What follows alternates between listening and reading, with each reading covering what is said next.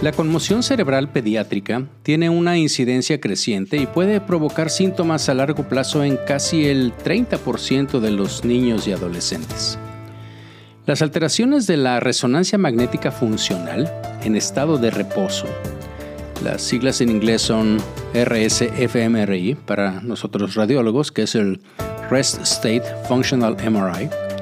son una digamos, característica patológica común de la conmoción cerebral pediátrica y eh, aunque ningún estudio realmente ha examinado explícitamente las diferencias sexuales con respecto a este hallazgo, obviamente por esa misma razón no tenemos una comprensión específica de la susceptibilidad por sexo de la neuropatología funcional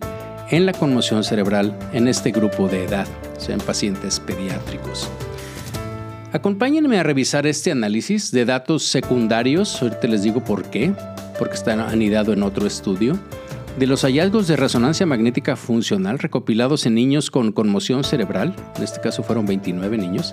y que fueron reclutados en un entorno hospitalario pediátrico. Y se comparó con datos de control que eran coincidentes de más de una relación de 12 a 1, normalmente es de 2 a 1, estos fueron de 12 a 1, para que tuviera mayor fuerza estadística y básicamente esto se accedió desde una base de datos de un código abierto. Bienvenidos a Memorandum, un espacio que como ustedes saben pues lo dedicamos al análisis de estudios de prácticamente todos ellos de radiología la mayoría de ellos se publican en revistas de nuestra especialidad, pero en ocasiones, como ustedes saben, pues también platicamos sobre artículos de nuestra área que se presentan en otras revistas, como va a ser el caso actualmente. Y también a veces hablamos de artículos de opinión, editoriales y demás. Entonces, fíjense que este se me hizo muy interesante este tema, básicamente porque está contextualizado en lo que es eh, este mes, el mes de marzo, que es el mes en el cual, así como tenemos para cáncer de mama, eh, el mes de octubre, incluso a veces en mayo también, pero el mes de marzo es el mes de concientización del trauma cerebral. Por un lado, y por otro lado, pues también, de hecho mañana, pues eh, es el Día Internacional de la Mujer. Entonces probablemente para cuando salga este podcast, probablemente va a ser Hoy es 7 en la noche, entonces eh, seguramente va a ser ya más tarde o incluso en la madrugada del día 8. Fíjense que este es un artículo que está publicado en una de las mejores revistas del mundo en cuestión de ciencia, que es Nature. Y Nature tiene una, una parte que se llama Nature Scientific Reports. Y este artículo fue publicado el 25 de febrero. Y el título en español más o menos sería algo así como diferencias específicas en la actividad cerebral funcional en estado de reposo en la conmoción cerebral pediátrica según el sexo. Y este fue un estudio realizado por un grupo de científicos de la Universidad de McMaster. Eh, de hecho, hay desde pediatras hasta urgenciólogos, ingenieros en comunicación, en eh, electrónica, perdón, en estadística también y, bueno, radiólogos, obviamente. Pero fíjense que les, les, quiero comentar que la verdad, estando preparando este, este artículo, eh, fue como disparado por otro que está publicado en Radiology justo un día antes. Este, este artículo se publicó el día 25 de febrero, si no me equivoco, y el día 24 se publicó uno en Radiology que tenía que ver también con las diferencias entre el trauma cerebral en hombres y en mujeres, que afecta más a mujeres, como lo vamos a ver también en este caso. Pero este me interesó más por um, las implicaciones que tiene en cuanto a cómo estamos tratando ahorita y cómo estamos eh, impulsando ah, específicamente, por ejemplo, el caso de los deportes, ¿sí? y me estoy refiriendo muy particularmente al caso del fútbol, en donde, bueno, cada vez más niñas eh, quieren participar en esto, y así como tenemos ya criterios para la conmoción cerebral, por ejemplo, en el caso del el fútbol americano, y mucho a raíz de una película que se hizo muy famosa, Concussion, bueno, pues resulta que debemos de ser conscientes de que no es igual el efecto que tiene un trauma en los hombres que en las mujeres y también ahora en esto y en la metodología y el estudio se me hizo muy interesante el que les voy a platicar eh, con respecto a niños y adolescentes, o sea, pacientes o personas en, edad pediátrica. Entonces creo que, que se me hizo muy interesante y luego hay otro artículo que salió un par de días después que habla sobre los efectos a largo plazo que pudiera tener el traumatismo craneoencefálico, incluyendo la formación de gliomas de tumores cerebrales. Por la extensión, obviamente no voy a, pues, a revisar los tres artículos, aunque, como lo comentaba en mi canal de YouTube, pues vamos a, voy, voy, a presentar esto hacia, para el público, para conocimiento general en mi otro podcast en el de Memoverso, por si acaso les interesa ver algo de lo que se publicó en los otros artículos y ver contextualizado esto, pues ahí estaré. Pero bueno, regresemos a este artículo y como siempre vamos a poner las cosas en, en perspectiva, ¿no? Es de, de, qué se trata esto. Pues bueno, la, la conmoción cerebral pues es una forma leve de lesión cerebral traumática, ¿no? Este, las siglas en inglés podrían ser, eh, bueno, va a depender mucho donde lo lean y demás, pero es como el TBI, que es eh, eh, Trauma Brain Injury, y resulta de una, de una función neurológica alterada después de un impacto biomecánico. En poblaciones pediátricas, que vamos a irnos centrando en esto, pues la conmoción cerebral es de particular, digamos, preocupación, dado que es una de las lesiones más comunes entre niños y adolescentes y tiene una incidencia en un rápido aumento, sobre todo en personas que están entre 10 y 19 años. Y si bien la lesión, hasta donde sabemos, es transitoria para la mayoría de los pacientes pediátricos, Fíjense que entre el 14 y el 29, 30%, pues experimentan síntomas que son persistentes a esta conmoción cerebral. Eh, esto se conoce como el síndrome postconmocional o PCS en inglés, Postconmotional Syndrome. Y esto está caracterizado por síntomas que muchas veces duran incluso, bueno, típicamente la definición es que duren más de cuatro semanas. Y esto puede incluir algunas características, eh, tanto desde el punto de vista somático como cognitivo, emocionales y que están relacionados también, por ejemplo, con el sueño y que impactan evidentemente en una forma negativa, pues eh, el resultado, las, eh, el desempeño académico y la calidad de vida de, los, de los niños, de los adolescentes. Y bueno, como les decía, se ha estudiado la, función cerebral en la conmoción cerebral pediátrica, pues para comprender evidentemente la naturaleza y el alcance de su deterioro posterior a la lesión, así como también se ha estudiado el, papel etiológico potencial con respecto a los síntomas de la conmoción cerebral. Pero los estudios han medido eh, la función cerebral utilizando imágenes de resonancia magnética funcional en estado de reposo, que eh, básicamente es el Rest State Functional MRI, por sus siglas en inglés, y estas lo que hacen es que mapean regiones de actividad cerebral. Y no me voy a meter en, la, parte eh, profunda de esta cuestión funcional, pero recuerden que esto se hace por representación de la respuesta dependiente del nivel de oxígeno en la sangre. Cada vez que nosotros activamos una parte del cerebro, pues se consume más oxígeno.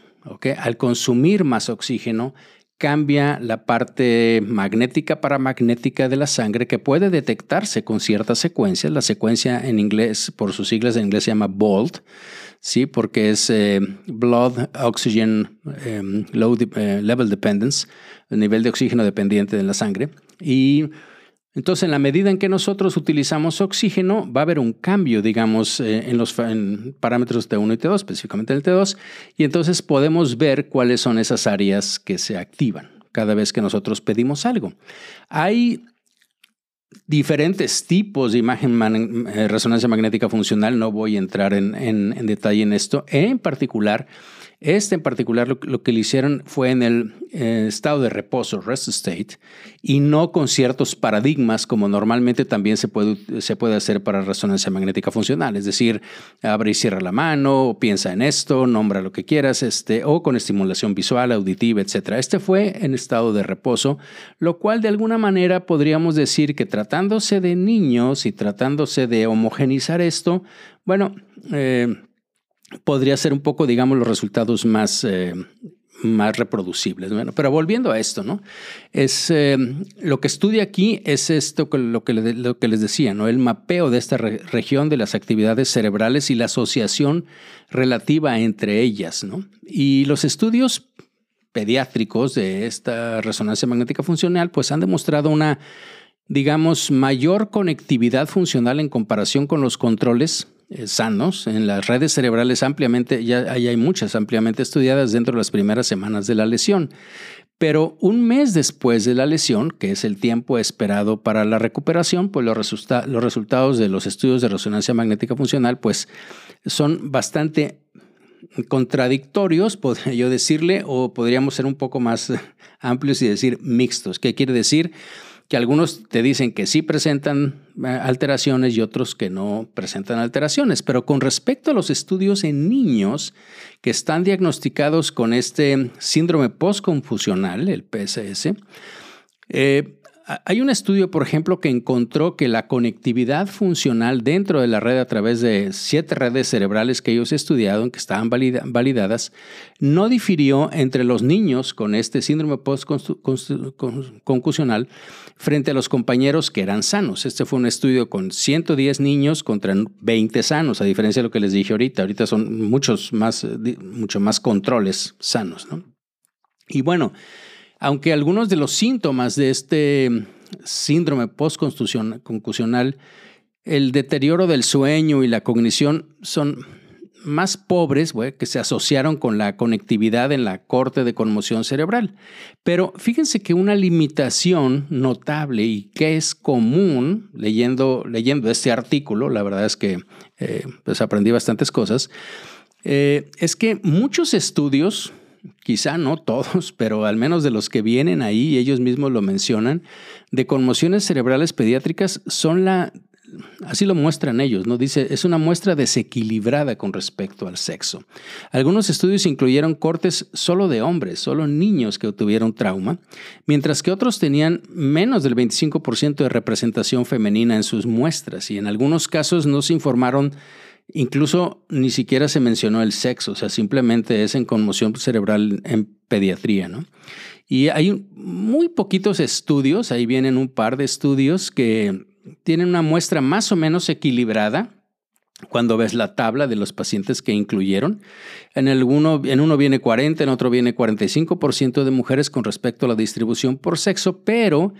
Aún estos estudios, fíjense que no estratificaron los resultados con respecto al sexo, es decir, sí incluyeron hombres y mujeres, pero no vieron si había diferencia entre los hombres y las mujeres, sino básicamente proporcionaron datos a nivel de grupo, ¿no? Es decir, mm, incluso por edad, eh, parte pediátrica y adolescente, y compararon, los, como les digo, las cortes de niños de ambos sexos con conmociones cerebrales con sus compañeros sanos. Y los estudios más eh, directos, pues, sobre la diferenciación de esta resonancia magnética funcional específicas de sexo provienen de un estudio más o menos reciente eh, del 21 que es de adultos, ¿sí? Con eh, síndrome postconcusional. En este artículo, como les digo, pues todavía no viene la referencia del artículo que les estaba platicando del, del que se publicó, al menos en línea, creo que un día antes de, de este que está aquí. Entonces, bueno, en este estudio anterior, que les digo que es como del 21, los autores informaron que había una conectividad reducida entre la red frontoparietal en mujeres que tenían este síndrome postcontusional. Obviamente, al ver esto, pues hay una falta de una, digamos, una comprensión específica de cuanto al las diferencias que hay en el, en el sexo, en la resonancia magnética funcional, en la conmoción cerebral y menos en pediatría, ¿no? Porque esto es una, digamos que es una brecha de conocimiento muy, muy, importante, ya que uno se pone a ver esto. Eh, dado que evidentemente sabemos que el sexo como una variable biológica, pues obviamente ha sido reconocida como una consideración poco estudiada, pero importante en neurociencia, y no nada más en neurociencia. Tengo otro, ¿se acuerdan que hay un podcast por ahí hace un, pues un tiempo, no mucho, donde también había diferencias en la progresión, por ejemplo, de POC y algunas otras eh, cosas que tenían que ver con la diferencia entre hombres y mujeres, ¿no? Y bueno, fíjense que además hay, hay un creciente, digamos, cuerpo de investigación o material, evidencia, pues, que demuestra que la conmoción cerebral se presenta de manera diferente en niños y en niñas. Por ejemplo, hay un estudio de una reciente, de una corte, que incluso fueron casi 1986, que encontró que las mujeres adolescentes con conmoción cerebral tenían más síntomas de, en un test que, utilizan para ver la conmoción cerebral, que es el SCAT-5, tiene 22 eh, preguntas y las mujeres presentaron mucho más alteraciones, en este, respondieron mucho más eh, positivamente a esas 22 preguntas que los hombres con conmoción cerebral y es más probable que obviamente, eh, o bueno, básicamente todos presentaron una puntuación, como les digo, más alta. ¿no? Hay otros dos estudios que vienen ahí de corte que son multicéntricos de gran escala que han demostrado que también las mujeres tienen una recuperación más prolongada en comparación con los hombres, que se alinea, digamos, con otros datos clínicos que ya se habían mm, manifestado, que se habían presentado, que se habían reportado. Vienen ahí dos referencias en donde hay una disparidad en la conmoción cerebral eh, y de hecho hay dos revisiones, como les digo, sistemáticamente, o dos revisiones eh, sistemáticas que hablan al respecto de esa, de esa diferencia en cuanto a que los efectos que tiene la conmoción cerebral en las mujeres, no estoy hablando de las niñas, estoy hablando de las mujeres, pues es, es diferente, ¿no? Y también hay diferencias, digamos, en el mecanismo de lesión entre hombres y mujeres, como eh, factores que influyen en el desarrollo neurológico, ¿no? Como por ejemplo también se ha visto el estado de la pubertad, la, situación hormonal, pues obviamente la parte genética que pueden aumentar de alguna manera la vulnerabilidad a las patologías eh, por lesiones cerebrales de una manera digamos, específicas según el sexo, ¿no? Y hay, hay varios artículos que revisan esto. Eh, hay una revisión, un review, eh, que viene también ahí por un autor que se llama Arámbula, eh, que de hecho es la última referencia, si no me equivoco, del, del artículo a la que hacen, a la que te refieren. Y, bueno, pues ese es como un, un review general del tema, ¿no? Pero bueno, fíjense, en este estudio que les voy a platicar, los autores estudiaron, pues como les digo, las diferencias de resonancia magnética funcional en estado de reposo específicas por sexo, en la conmoción cerebral en una población pediátrica para abordar un importante, digamos, vacío de, de conocimiento y avanzar en la comprensión pues de cómo la neuropatología funcional de la conmoción cerebral difiere entre hombres y en mujeres. Con respecto a la parte de métodos y diseño de este estudio, bueno, les debo decir que este es un estudio de un análisis secundario de los datos recopilados como parte de otro estudio de cortes eh, que comparten métodos de reclutamiento, criterios de inclusión, exclusión y parámetros de imágenes, como los voy a platicar ahorita un poquito más adelante, digo de una manera muy resumida, pero, pero para tener idea de cómo hicieron esto. Y básicamente esto tiene que ver con pacientes que son o que tienen conmoción cerebral pediátrica. Y los datos de control, fíjense que se obtuvieron de una base de datos de neuroimagen pediátrica de código abierto. Y ahorita les platico de dónde, de dónde sale. ¿Quiénes participaron o cuáles fueron los, los pacientes, el grupo de pacientes que estudiaron? Bueno, fueron niños. Eh, acuérdense que eh, por definición, pues aquí al menos el rango de edad era de 9 a 17 años, o sea, niños y adolescentes, pues que mm, presentaban síntomas de conmoción cerebral y que fueron reclutados por un equipo del, del estudio clínico, como les digo, de la Universidad de McMaster y también había de otros los hospitales que están afiliados en el McMaster Children Hospital y las clínicas de rehabilitación y medicina deportivas que están asociadas a este sistema de, McMaster. Y obviamente también viene que pues eran pacientes que eran referidos directamente por los médicos de la comunidad. Los niños diagnosticados con la conmoción cerebral y sus familias, acuérdense que todos pues tienen que hacer la parte de consentimiento y demás, pues los reclutaron para la evaluación de la admisión y luego los estudios de neuroimagen se realizaron tan pronto como pues había una programación siguiente después del, del reclutamiento. Y bueno, para este estudio, una de las cosas importantes que podríamos pensar pues es, bueno, entiendo cuáles fueron los criterios de inclusión, todos aquellos que tenían síntomas después de, después de un mes y, y que quisieron participar en este estudio, etcétera. Pero ¿cuáles fueron los factores de exclusión? Bueno, los factores de exclusión primero es todas las formas graves de lesión que tuvieron, o sea, en, cabeza, pues, que requirieron alguna cirugía o reanimación o admisión a, a, la unidad, por ejemplo, de cuidados intensivos. Esos pacientes, pues, obviamente no entraron en el estudio, no es un trauma, no es una conmoción, pues. Las lesiones que eran complejas y que involucraban múltiples sistemas y órganos, obviamente se supuso que obviamente el trauma había sido mucho mayor y otra vez eh, también, perdón, eh, se, excluyeron pues pacientes que tuvieran algún trastorno ya neurológico conocido o que tuvieran retraso en el desarrollo. Los datos de, de los niños sanos eh, se obtuvieron de una base de datos de código abierto, que supongo que, bueno, está en la página, que se llama Autism Brain Imaging Data Exchange, que por las siglas en inglés es AVIDE. Eh, bueno, es como dice su nombre, pues es para, para la parte de, este, este es un, una base de datos de varios sitios eh, compilada internacionalmente. Se compone de más de mil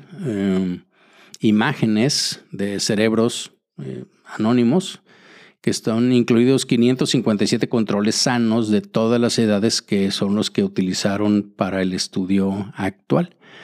Y se recopilaron, como les digo, esta información de 19 sitios, principalmente de América del Norte y de Europa, viene aquí.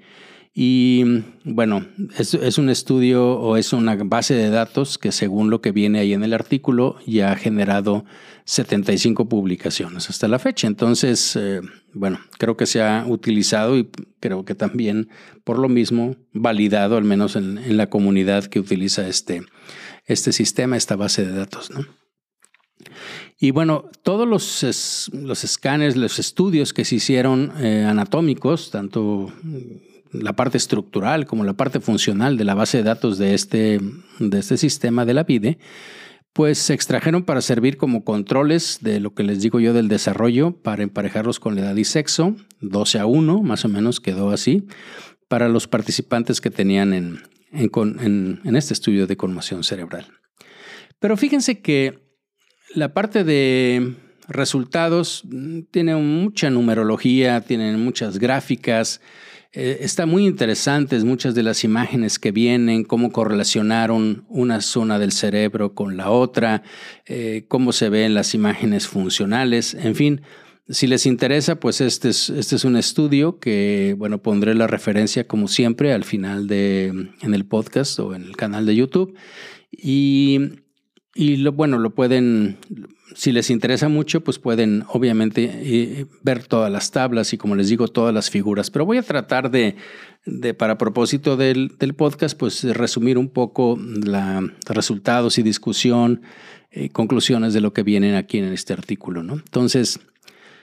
primero es que este estudio, digamos, pues es el primero ¿sí? Eh, ellos lo dicen y al menos cuando buscas en la literatura parece que es, cierto,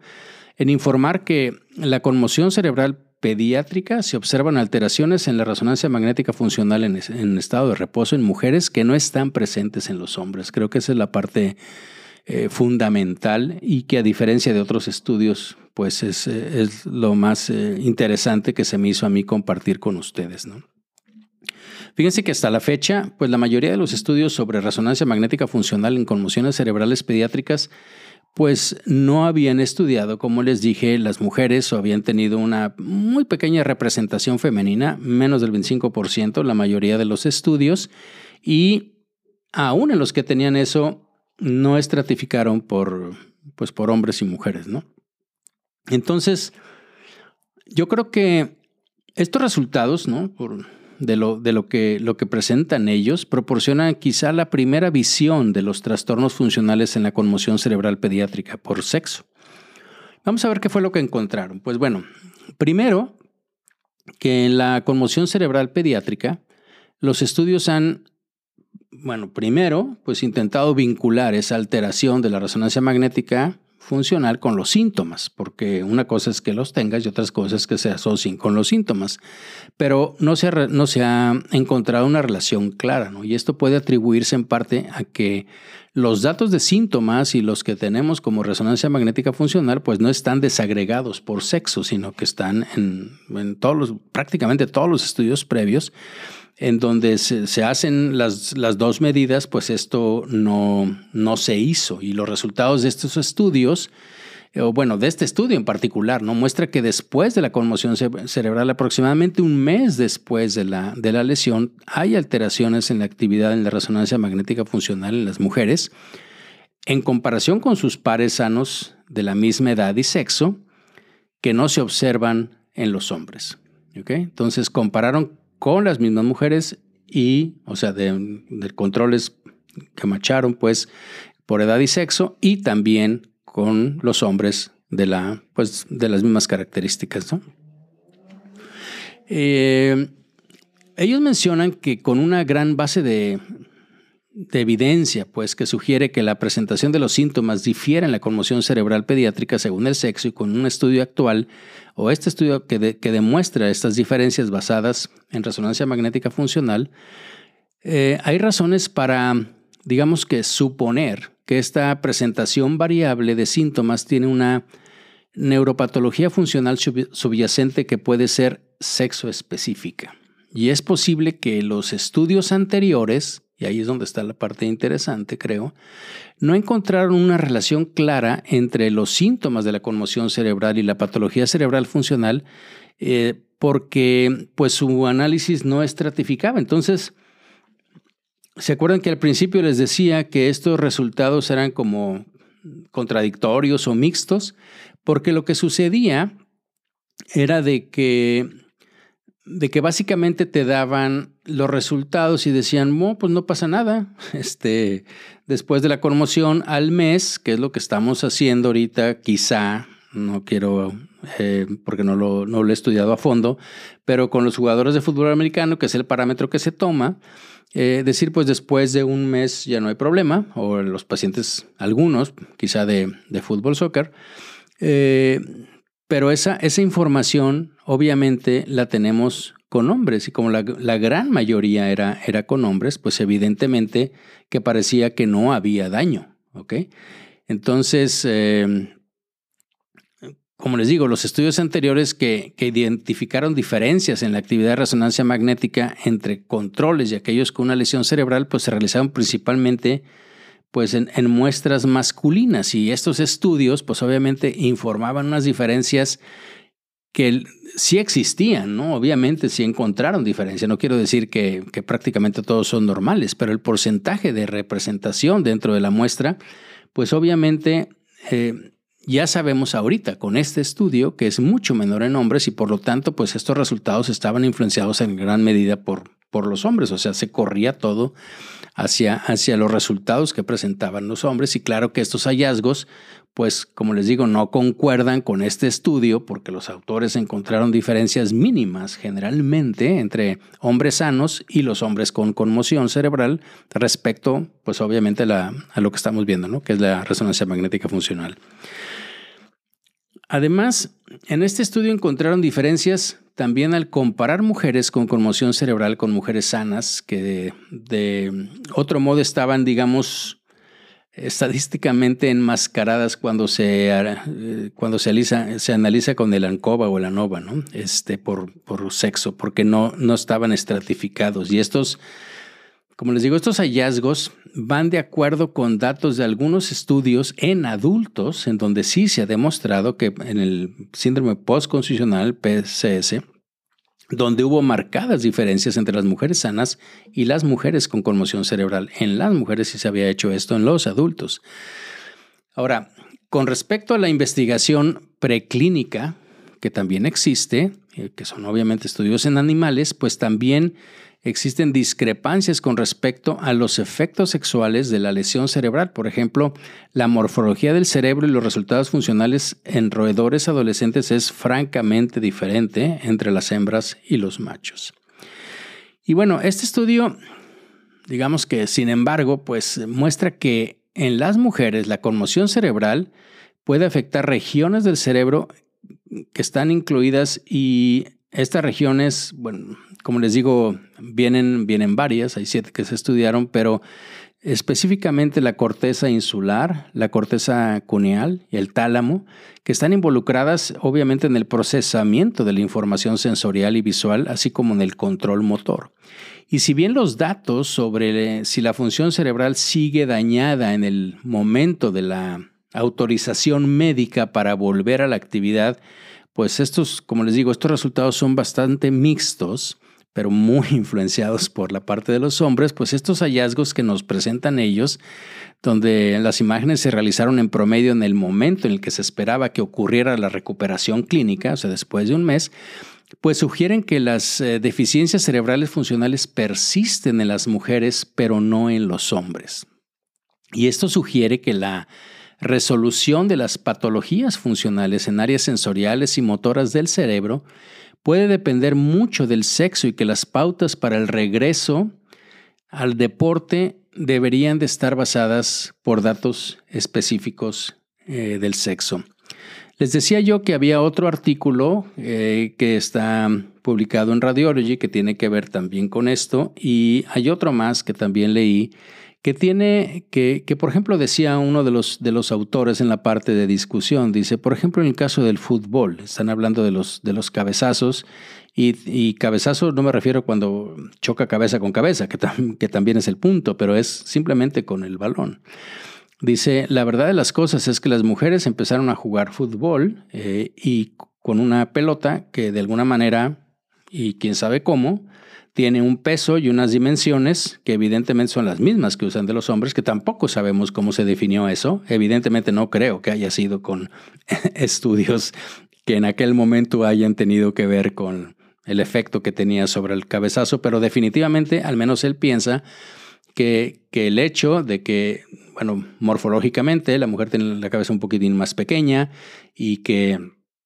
y los músculos del cuello y demás, que podría ser resultado de que, de que eso sea uno de los factores biomecánicos de, la alteración. Eso viene, como les digo, en el otro artículo. También hay una, una revisión reciente sobre las diferencias de sexo en la conmoción cerebral pediátrica y adulta que identificó que la lesión puede mm, digamos, provocar alteraciones en el eje hipotálamo pituitario ovárico, que también hay fluctuaciones hormonales posteriores y que pueden ser responsables de síntomas más graves en las mujeres. Y dado que este estudio apunta a alteraciones en la resonancia magnética funcional en estado de reposo en mujeres con conmoción cerebral, pues que no están presentes en los hombres, pues estos cambios cerebrales funcionales pueden, digamos, de alguna manera mediar o estar relacionados con una respuesta hormonal variable que tiene un impacto final en la sintomatología y en la conmoción cerebral en las mujeres. Y se requiere pues investigación que examine, digamos, directamente la relación entre la actividad cerebral, las fluctuaciones hormonales, la sintomatología, pues obviamente para ver si existe eh, una relación en esto, ¿no? Hay un estudio eh, a gran escala que se conoce como el Philadelphia Neurodevelopment Cohort, PNC, y que incluyó casi, déjenme leerles aquí, 1.600 evaluaciones de imágenes en personas de 8 a 21 años y que demostró que los patrones de resonancia magnética funcional en, en, reposo varían según el sexo a lo largo del neurodesarrollo. Entonces, sí existe evidencia de diferencias, pues, entre el neurodesarrollo en hombres y en mujeres. Y de alguna manera esto obviamente tiene que estar influenciado por muchos factores, como les comenté arriba, genéticos, hormonales, de desarrollo y demás. Y bueno, pues eh, que tendríamos que tomar en cuenta como una de, una de las posibles causas de, de esta diferencia, pues, después de que tenemos una conmoción cerebral. Hay otros estudios que también han demostrado diferencias sexuales, pues, con respecto a la actividad cerebral funcional y la morfología del cerebro también, en términos ya mucho más generales, y que estas diferencias se relacionan con el neurodesarrollo, que es variable en diferentes redes neuronales. Y creo que eso eh, bueno, creo que no he platicado en el podcast, este podcast con, con, ustedes, pero definitivamente que con resonancia magnética funcional sabemos que existe una diferencia de representación funcional de diferentes áreas del cerebro eh, en hombres diferentemente a las mujeres, ¿no? Entonces, en este análisis compararon a hombres y mujeres con conmociones cerebrales, que les digo, con sus respectivos grupos de control de la misma edad y sexo, evitando así los posibles efectos de confusión en el desarrollo neurológico que pueden surgir al comparar directamente a hombres con mujeres. Y bueno, como todos los estudios, este tiene algunas limitaciones y también voy a platicar algunas pues, ideas o direcciones futuras que plantean también este, este estudio. Este estudio, como les digo, está en el Scientific Report de Nature, entonces no es un típico estudio eh, de los que estamos acostumbrados en las revistas de radiología y, demás, vienen con los resultados y las, conclusiones un poco mezcladas ahí, pero bueno, eh, trataré de decirles. Obviamente, pues como les comenté en la parte de metodología, que se me hizo interesante, pues es un estudio que no es prospectivo, es un estudio que es de información de lo que ya se tenía, aunque la intención sí fue, sí, fue eh, reclutar a esos pacientes con que tenían obviamente la, conmoción cerebral, ¿ok? Aunque la base de datos de control pues fueron el, el estudio que ya les dije, ¿no? Entonces, ellos dicen, bueno, estamos conscientes de eso, ¿no? Y los estudios futuros obviamente deben de incluir evaluaciones que sean longitudinales, porque esta es una encuesta para fines prácticos, ¿no? Es un estudio transversal, es decir, nada más tomé una imagen. Y aunque tomé la imagen y la tomé al momento, que creo que es interesante, importante, al momento en que se supone que ya está bien, al momento en que se supone que puede regresar a jugar fútbol o la actividad que esté jugando la niña o la adolescente, bueno, pues eh, resulta que eso sigue siendo una, una foto, sigue siendo nada más un momento, cómo está en este momento, pero no sabemos qué pasa después. Tampoco tuvieron resonancia magnética al momento de la conmoción para ver si esto iba mejorando o, o no sabemos la evolución. Entonces hay que hacer obviamente evaluaciones longitudinales para determinar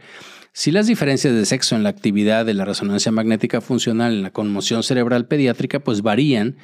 de, como les digo, de acuerdo a las etapas agudas o crónicas de la lesión. Y esta línea de investigación, que sería muy interesante, combinada con, pues, con la evidencia existente sobre las, digamos, trayectorias, evoluciones de los síntomas pediátricos posteriores a la conmoción cerebral, pues ayudaría a comprender si existe una neuropatología funcional que impulsa la respuesta de los síntomas en forma longitudinal en los niños con recuperaciones tardías. Y estos estudios también deberían en un momento determinado, porque es una deficiencia de este, pues una limitación, de realizar evaluaciones en niños asintomáticos, de resonancia magnética funcional y, que fueran mm, al mismo tiempo, pues,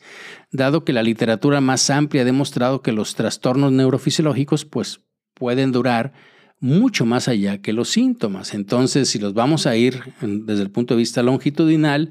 pues la cuestión también sería saber, bueno, ya no tiene síntomas la niña, pero tendrá repercusión. Y si hay una, esa repercusión es cómo está con respecto a la evolución normal que tienen los niños,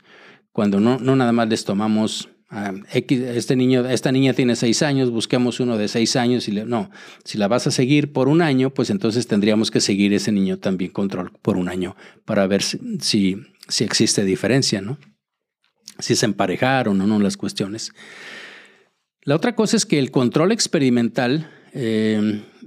pues en la investigación prospectiva, si esto lo pudiéramos poner así, pues podría ayudarnos mucho a comprender, como les digo, cuáles son esos cambios de resonancia magnética funcional en la conmoción cerebral pediátrica, específicamente en el momento en el estado puberal tiene un impacto que está conocido ya en el desarrollo neurológico y los autores dicen que no pudieron controlar estos, obviamente, estos efectos de este análisis de datos secundarios porque no tenían ninguna, eh, o sea, simplemente hicieron el match entre la misma edad y sexo, obviamente, pero no, no tenían ninguna comparación o correlación con la parte funcional longitudinal. Entonces ellos eh, piden que, sugieren pues que las investigaciones futuras deberían de considerar medir el estado puberal, o sea, utilizando, bueno, ahí vienen las etapas de Tanner, y comprender sus efectos que tienen sobre la actividad cerebral en estado de reposo en la conmoción cerebral pediátrica. La otra es que el estudio de estas interacciones entre el sexo y el estado puberal también puede ofrecer obviamente información pues adicional sobre la resonancia magnética funcional después de la conmoción cerebral pediátrica. Bien, pues este es, este es el estudio que les quería platicar como corolario, como conclusión, pues les digo, este es el primer estudio que dice, informa explícitamente sobre las diferencias de resonancia magnética funcional en estado de reposo que son específicas o hacia el sexo en conmoción cerebral pediátrica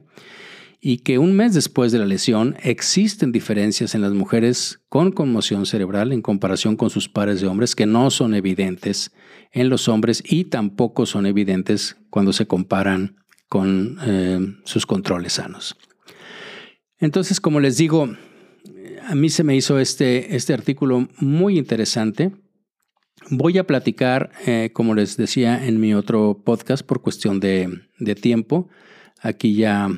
pues vamos a llegar a los 45 minutos. Y, básicamente en los otros dos, lo voy a poner así muy, pues muy resumido,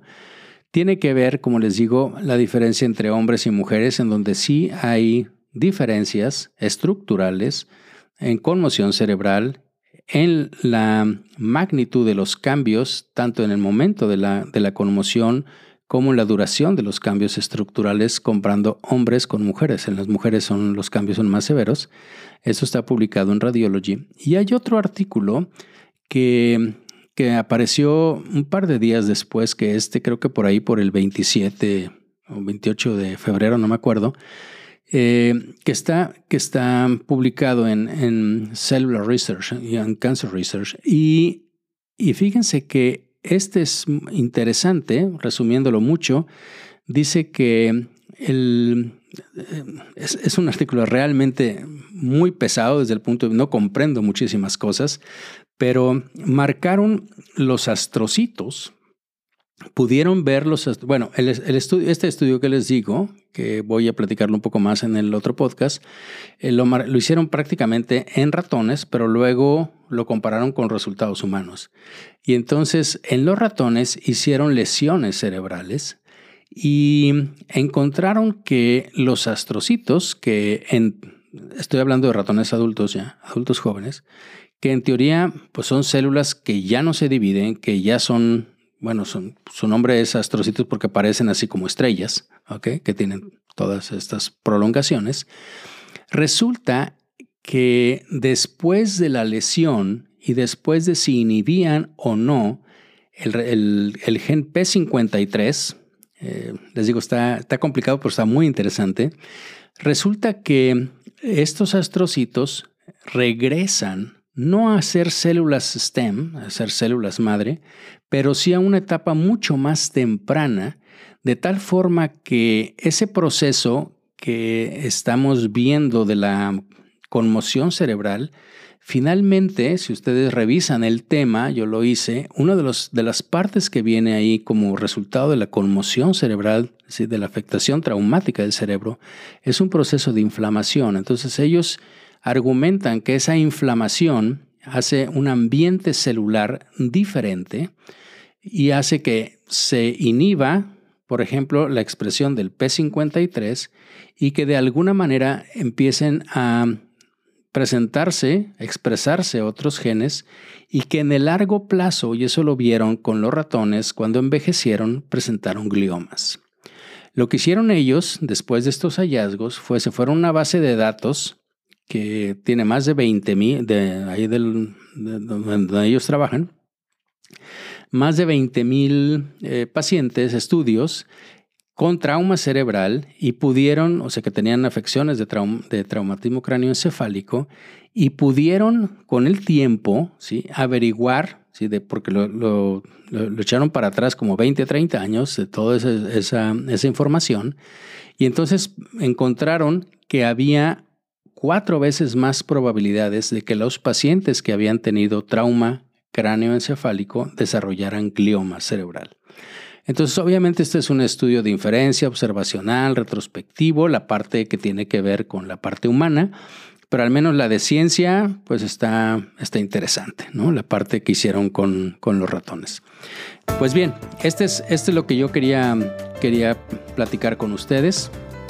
Espero que haya sido de su interés. Como les digo, pues está en el marco de lo que tiene que ver con la concientización del trauma cerebral y también con el Día Internacional de la Mujer. Entonces, eh, como siempre, pues espero sus sugerencias, sus comentarios en las diferentes redes sociales, en lo que corresponde a la página de memorandum.mx, en mi correo electrónico memolizondo.memorandum.mx y bueno, también en, pues en el canal de YouTube. Entonces agradezco mucho su atención y nos escuchamos en la próxima.